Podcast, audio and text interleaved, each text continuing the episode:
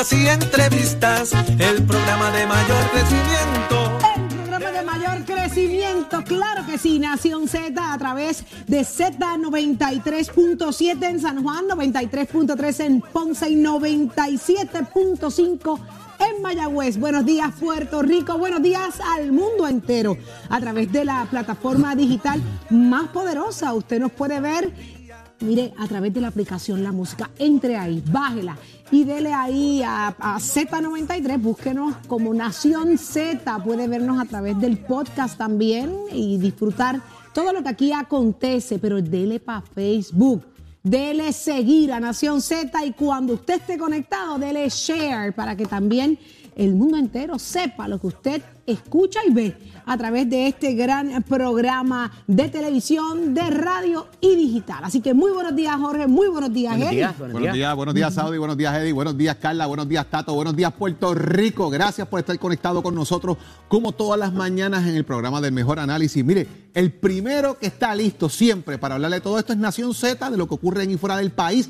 Y como siempre, recordándoles el podcast de Nación Z, que vaya a la aplicación La Música y descargue la aplicación y pueda ver el podcast y disfrutar de lo que discutimos aquí en el programa diariamente. Muy buenos días, Eddie. Buenos días, Jorge. Buenos días, Saudi. Buen Buenos día. días, América y Puerto Rico y todos los amigos que nos sintonizan a través de todas nuestras plataformas interactivas. Un privilegio estar con ustedes una nueva mañana, lunes 23 de mayo del año 2022. Ahora lo dije bien. Muy bien, muy bien. Muy honrados que estén con nosotros sintonizándonos. Estamos prestos y dispuestos para llevarles a ustedes las informaciones, pero sobre todo el análisis que a ustedes les gusta. Oiganme, muchas cosas están ocurriendo eh, tras bambalinas en los partidos políticos y usted sabe que aquí no cesamos en darle el seguimiento y la investigación a lo que hacía Amerita y Jorge Suárez. Más adelante vamos a estar hablando sobre eso, pero ya está lista eh, Carla Cristina. Hoy, ¿quiénes nos acompañan, Jorge? Va a estar con nosotros el comisionado electoral del Partido Popular Democrático, el licenciado Ramón Torres. Vamos a hablar de qué está pasando en la comisión, informes electorales. ¿Está cumpliendo o no la Comisión Estatal de Elecciones con lo que está impuesto que deben hacer de cara a este próximo año fiscal? Vamos a ver qué nos dice Ramón Torres. Eddie. El amigo Kenneth McClintock se excusa con nosotros, pero va a estar el presidente de la Comisión de Hacienda de la Cámara de Representantes, el representante Jesús Santa y Rodríguez. Vamos a ver qué pasa con eso de los municipios, si verdaderamente 30 municipios pudieran, mire, irse por debajo si no se hace algo con el plan fiscal que la Junta impone, Saudi. Y hablando de municipios, ¿qué está pasando en Naranjitos? Hay que preguntarle al primer ejecutivo, por eso es que hablamos con su alcalde Orlando Ortiz. Más adelante acá en Nación Z y de igual manera de frente al país con nuestro licenciado Leo Aldrich. Usted no se mueva de ahí, pero ¿cómo amaneció Puerto Rico? ¿Cómo amaneció el mundo? Demasiadas cosas importantísimas en los rotativos y en las noticias que trascienden minuto a minuto, señores, pero vamos a ir detallando algunas de ellas con la importancia que se ameritan. Y es que hoy, Jorge, trasciende ya información de que reabre, así es la palabra, eh, el asunto eh, eh, de la campaña de Pedro Pierluisi. Algunos entendían que aquello se había dormido, pero hay información de que por el contrario se reabre. Sigue dando de qué hablar la campaña. ¿Y ahora qué pasó? Pues mira, Saudi Eddie, amigos, escuchas televidentes y todos los que nos siguen diariamente, vamos a ir un poquito rápido en un poco de retrospección. El ingeniero Jorge Dávila había hecho una querella de una supuesta coordinación de campaña, que es la que ha levantado toda esta situación particular de que ocurre con la campaña del hoy gobernador Pedro Pierluisi. Esa querella eh, prácticamente quedó en la nada, eh, porque no había jurisdicción entre otros elementos y en una auditoría que se hizo de la campaña de Pedro Pierluisi en ese momento dijo que no había nada, que todo estaba limpio en la campaña de Pedro Pierluisi. ¿Por qué hago hincapié en la campaña de Pedro Pierluisi? Porque aquí se está hablando de una coordinación de un PAC, de un super PAC, de un partido de acción política para coordinar, integrar, hacer anuncios, respaldar la campaña de Pedro Pierluisi, pero coordinado. O sea, que yo te pido haz esto y tú lo haces. Ese es, ese es lo que se trabaja en este caso. El Partido Popular, la semana pasada, radica una querella eh, a fines de que ya, pues, uno de los colaboradores de este PAC, que ya ustedes conocen, eh, Joey Fuentes, ya se había declarado culpable en este caso, y el Partido Popular utilizó ese argumento para determinar de que hubo coordinación de campaña, porque la persona dice, mire que, pues, y usted sabe el caso, ¿verdad? Oculté información de dónde procede el dinero, etcétera. El Contralor Electoral desestima la eh, querella del Partido Popular por un tema de propio y personal conocimiento. ¿Qué es eso, Saudi Rivera? Significa que usted tiene que saber qué pasó allí, que usted lo conoce, que fue con usted, que usted es testigo, que usted es parte eh, fundamental del caso, que le pasó a usted, que a usted le pidieron. Si usted no tiene esa información porque usted no es parte directa del tema, usted no tiene propio y personal conocimiento. Muchas querellas en la legislatura se desestiman en la Comisión de Ética por este tema. Por ejemplo, Saudi radica una querella contra un legislador porque escuchó, porque el legislador dijo, pero Saudi no estaba en el sitio. Eddie no fue parte de, por lo tanto la querella no prospera porque no fue a usted quien le implica o fue usted afectado por la querella, propio y personal conocimiento, desestimada la querella del Partido Popular, pero resulta a través de un parte que, eh, de prensa que distribuye eh, lo que es periodismo investigativo en Puerto Rico, que el Contralor Electoral, según dice el propio Contralor, adviene a conocimiento de información que no tenía cuando la querella del ingeniero Dávila, cuando la querella del Partido Popular Democrático, de que una persona directamente habla de esa coordinación de campaña en la que esa persona estuvo involucrado. Y esto reabre nuevamente una investigación en torno a la campaña del de, eh, gobernador Pedro Pierluisi y la supuesta y aparente coordinación de este super con la campaña. Por lo tanto, si en algún momento se pensó, Saudi, y esto es haciendo directa referencia a lo que era la querella OCEE, e, raya Q, raya 2020 y raya 005, dejaría abierta la puerta a que continúe un proceso de investigación ahora de si se coordinó o no con conocimiento preparado, eh, orquestado la campaña de ese Super PAC con la de Pedro Pierluisi. Esa es la investigación que ahora con una supuesta persona que alegadamente estuvo involucrado en el esquema. Wow, o sea que esto sigue. Parecería que seguiría porque cuando eliminan la del Partido Popular, pues Santi Bueno se acabó Ustedes no son parte, no tienen conocimiento de lo que pasó porque no fue a ti que te llamaron para hacer la coordinación. No fue tú el que entregaste un cheque. Tú no tienes nada que ver en este entierro, papá. Recoge y vete. Pero ahora parecería ser, por el alegato que se hace y que el propio Contralor eh, confirmaría en este caso, de que una persona que sí tuvo que ver con el tema está levantando una bandera. Wow. Bueno, eh, eh, es importante destacar, ¿verdad? Aquí varias cosas. lo que Jorge destaca de los asuntos, lo que se llama un asunto de umbral, que es antes de mirar el mérito de, la, de lo que se tenga en esa querella, pues eh, se examina si esa persona tiene propio personal conocimiento, si el foro donde se está llevando, y esto es bien importante, tiene jurisdicción, sobre eso. ¿Y por qué digo eso? Porque estas querellas se trabajan en dos vertientes. Se trabajan ante la oficina del Contralor Electoral, pero también hay una querella a la Federal Election Commission y ahí es que verdaderamente es el ente llamado a examinar si hay lo que se llama la coligación, la coordinación más bien de campañas entre el Super PAC y la campaña del candidato. Entonces, ¿qué, vemos aquí? En, ese, en ese momento, tan cercano como la semana pasada, todavía no había quizás esa conexión necesaria y se declara sin jurisdicción los dos, las dos vertientes y es ahora, luego de que la gente empiece a cooperar, que es lo que hemos visto en los últimos meses, donde las entidades federales particularmente están diciéndole, vengan, no dejes que te toque la puerta. Entonces vemos que los alcaldes ya han levantado las manos y para no ser arrestados han ido a cooperar. Esto ha causado el que mucha gente acceda a esos entes federales y le diga, mira, por si acaso tú no me has llamado, yo no sé este, si me vas a llamar, pero yo tengo que decirte esto. Y ahí proveen esa información cuando parecía, y lo hablábamos aquí con el expresidente del Senado la semana pasada, compañero, con Tomás Rivera Chats, que esto estaba muerto, se había decretado sin jurisdicción, se habían declarado sin jurisdicción, y que ya no iban a perseguir más nada y que la campaña de Pedro Pierluisi estaba libre de polvo y paja. Aquí llega información adicional en tiempo récord y parece, no podemos decir que va a haber algo impropio, pero hay mucha más información que ventilar antes de que se tome una decisión de cerrar esta página eh, de lo que es la investigación de la coordinación de campañas y los super PACs. Sigue siendo esto tema de interés, definitivamente en los próximos días estaremos viendo cómo va eh, creciendo el asunto de esta información, que sin duda alguna es de sumo interés para el país. Como también es de sumo interés la fiscalización de las, de, las empresas, eh, de las alianzas público-privadas. Puerto Rico quiere fiscalización en todo lo que se haga, donde se ponga el dinero del país.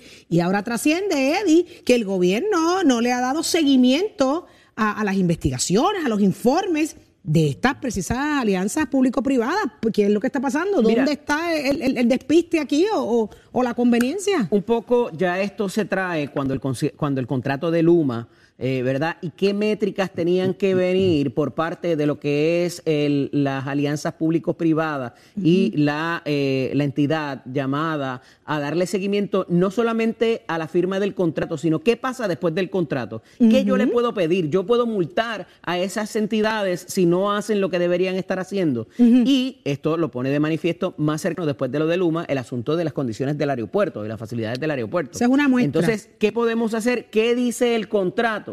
Que se requiere tanto de la Autoridad para las Alianzas Público-Privadas como de la Autoridad de Puertos y todos los demás. Pues mire, se supone que se hagan unas monitorías, pero yo te puedo hacer un informe de que tú no viniste con las uñas pintadas, de que no viniste peinada, pero si no hay garras en eso, ¿verdad? Eh, para propósitos, de, estoy trayendo un ejemplo aquí De, de la cuestión laboral, pues yo tengo que tener garras en el contrato que te digan, si tú no haces esto, pues tienes es que hacer esto, eh, eh, esto es lo que te va a pasar, esta es la consecuencia. Y a falta de eso, pues eh, es que se trae este asunto y cuando se ve en muchos de esos contratos, no hay ni tan siquiera los informes de monitoría de los cuales estoy hablando. Y esto, pues evidentemente, trae el asunto de, de quién va a ser la responsabilidad para lograr de que las cosas pasen, de las cosas funcionen y de que lo que en su día se trajo como que era la bondad de llevar eso, ya sea las carreteras, ya sea el aeropuerto, ya sea las facilidades eléctricas, sea lo que tenía que ser y lo que proyectó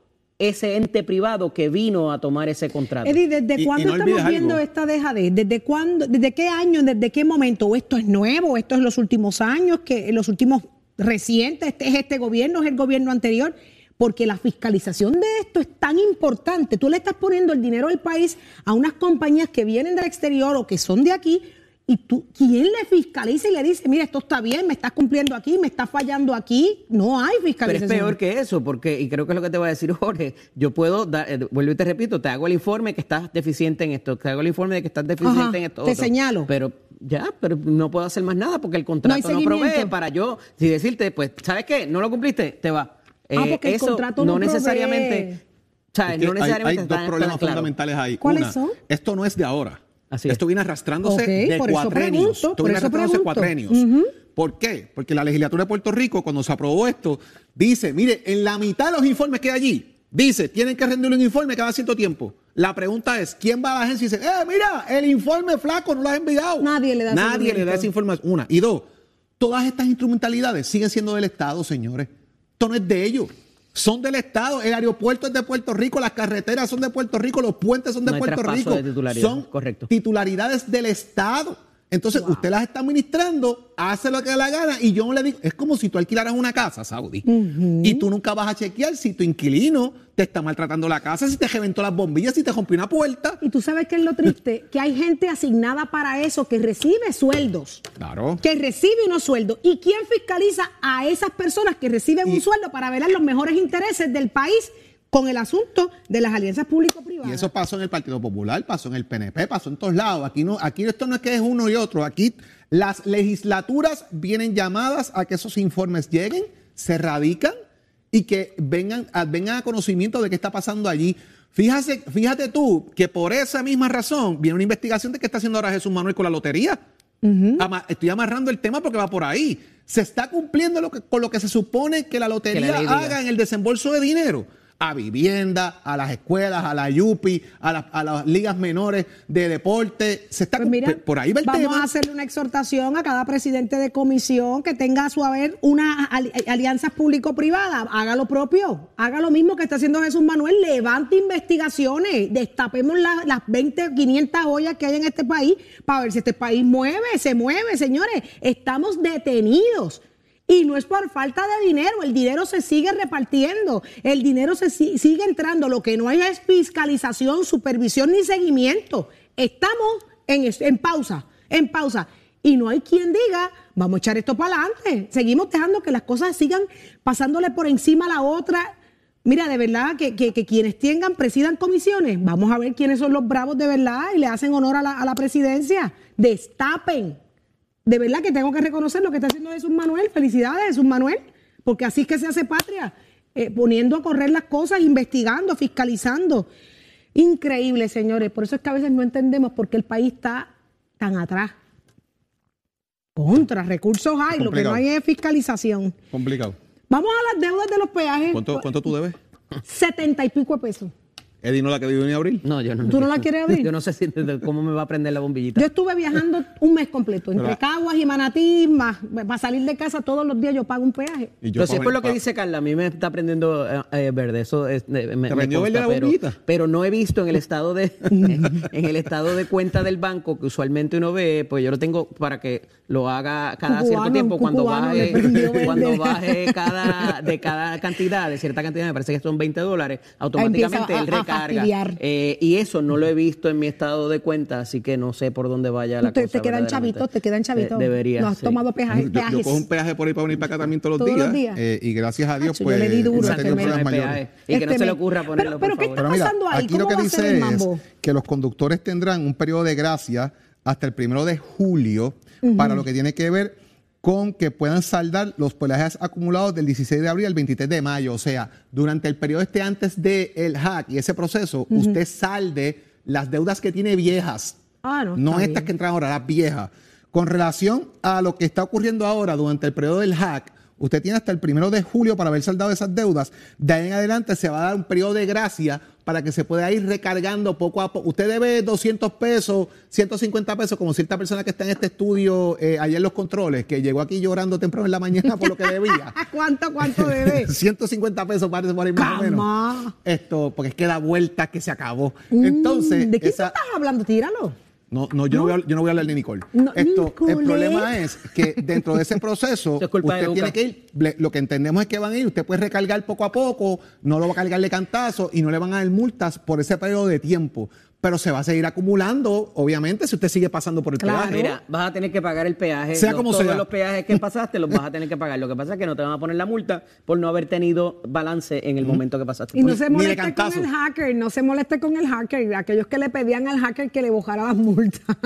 no se moleste. De hecho, Saudi, son 25 millones de dólares que peleó el gobierno y lo que se ha dicho es que en el periodo de sábado y ayer ya se ha recargado un millón 596 mil dólares. Ya 25 millones que se perdieron o que se van a recuperar. Bueno, que se, tienen que, se perdieron en el proceso, que se tienen que recuperar ahora. Ya va por un millón. Pero ¿cuánto se está perdiendo? ¿Cuánto se está perdiendo en la gasolina? Con esto me voy rapidito. ¿Quién me cuenta rápido? Dicen que, mira, en las agencias de los Washingtones pagando gasolina, descontrolar la gasolina en el uso de vehículos públicos. Ponchalo ahí, ponchalo, ahí, ponchalo ahí, una cartita, un memito, un memito que, un memito que nos envió ahí el, Departamento de Seguridad Pública, envió un memo que está ponchado en pantalla, baje la aplicación de la música para que lo pueda ver, precisamente de Alexis Torres, ¿verdad? Eh, como, como encargado y también el comisionado de la Policía de, Puerto Rico, Antonio López, diciendo que tienen que ser juiciosos con el tema de la gasolina porque precisamente Eddie y Saudi se está gastando más de lo que ya estaba presupuestado para el gasto de gasolina. Y no es el aumento que se está reflejando. Obviamente ellos reflejan el gasto en el aumento de la gasolina, reflejan otros elementos adicionales, pero ASG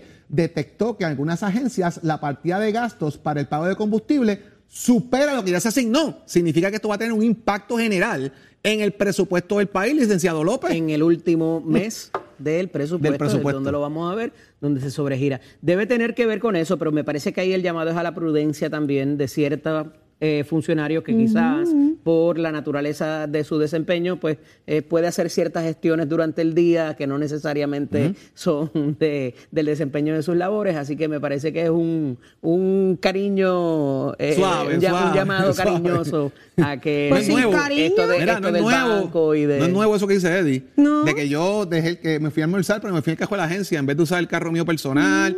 Eso ha pasado eternamente. Los señores, lo que pasa es que la gasolina está, que no hay quien pague Y los tapones, óyeme, cada vez que uno coge un taponcito con el costo de gasolina, duele, duele en el bolsillo. Pero sí, el mal uso tiene que ser detenido si, si, si esa es la situación. Ya estamos con, con el análisis del día, pero estaba paseando por allá por el Facebook de Nación Z y está Angélica Ortiz, Orlando Meléndez. Oye, Orlando siempre está conectado ahí, fiel, fiel a Nación Z y estamos listos para leerlos a ustedes a través de la aplicación de Share. Aproveche y hágalo ahora mismo y de igual forma hacernos parte del análisis del día que apenas comienza. Eddie.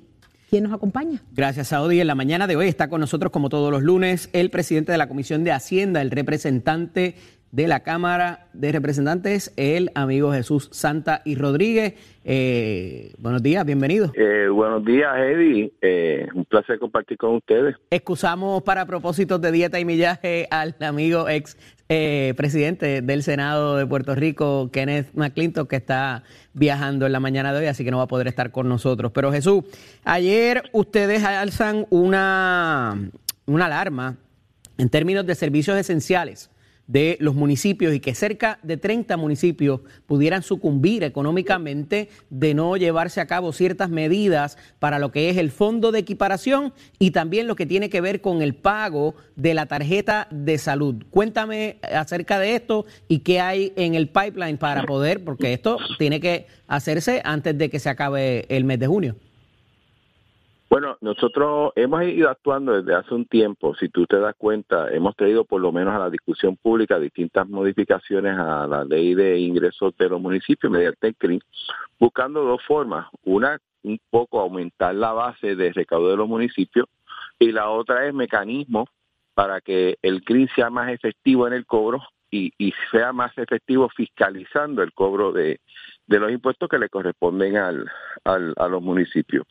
Dicho esto, eh, la pasada semana la Junta de Supervisión Fiscal aprueba unos planes fiscales para los municipios donde le limitan o le eliminan dos tipos de ingresos importantes.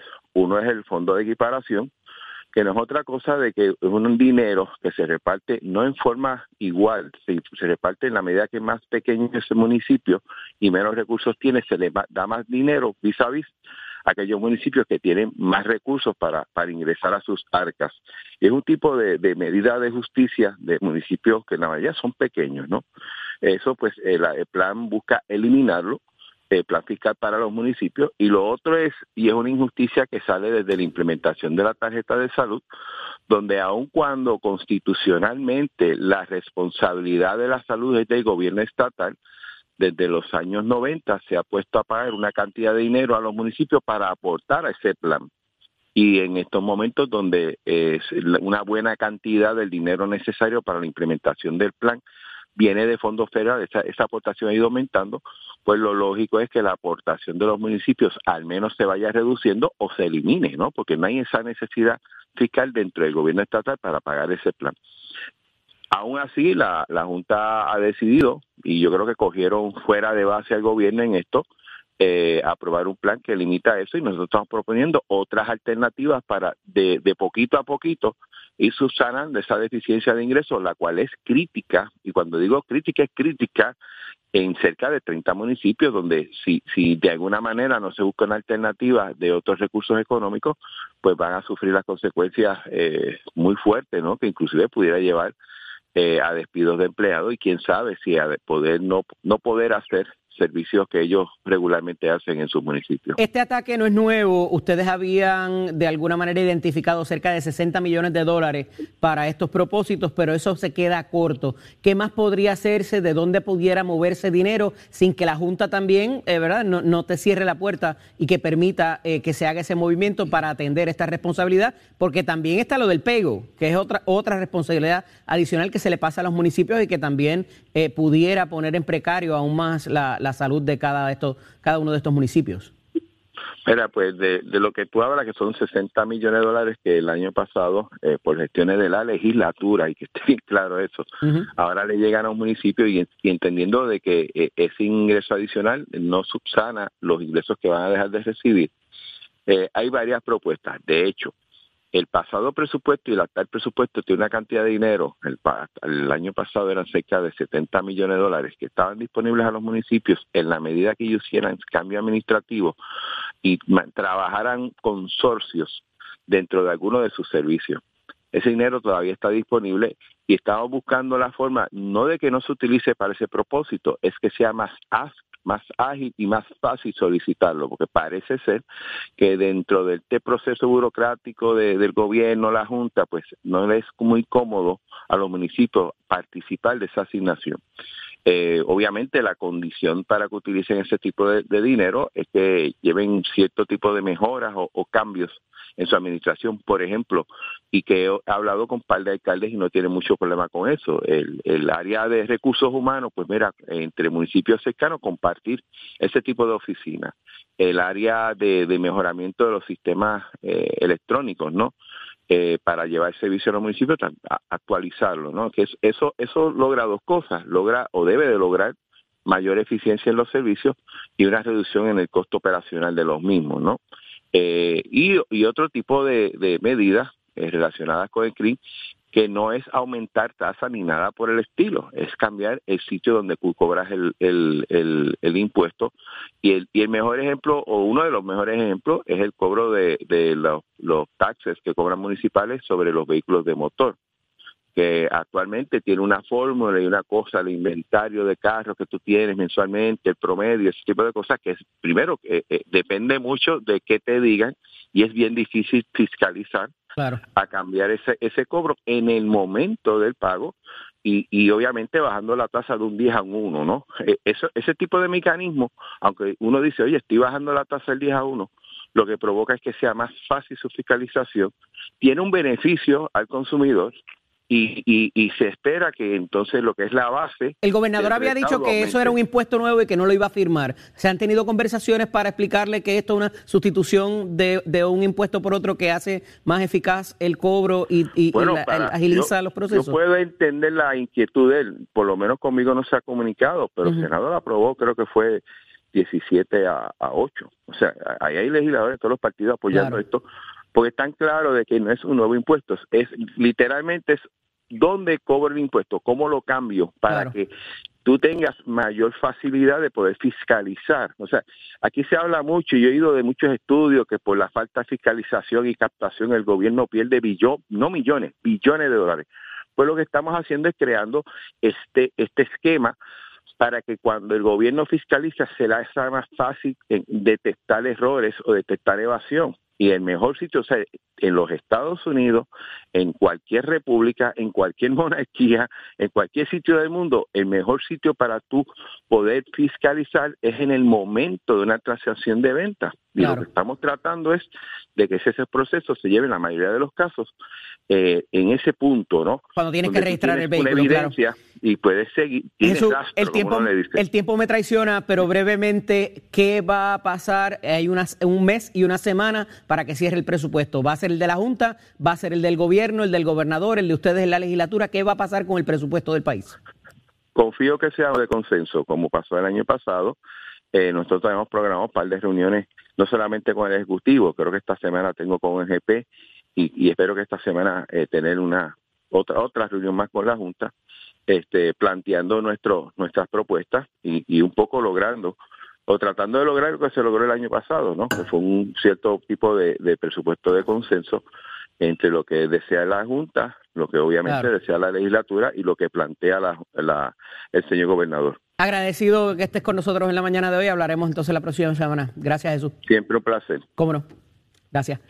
Salcero llegó tu día, Saudi Rivera. 12 de junio.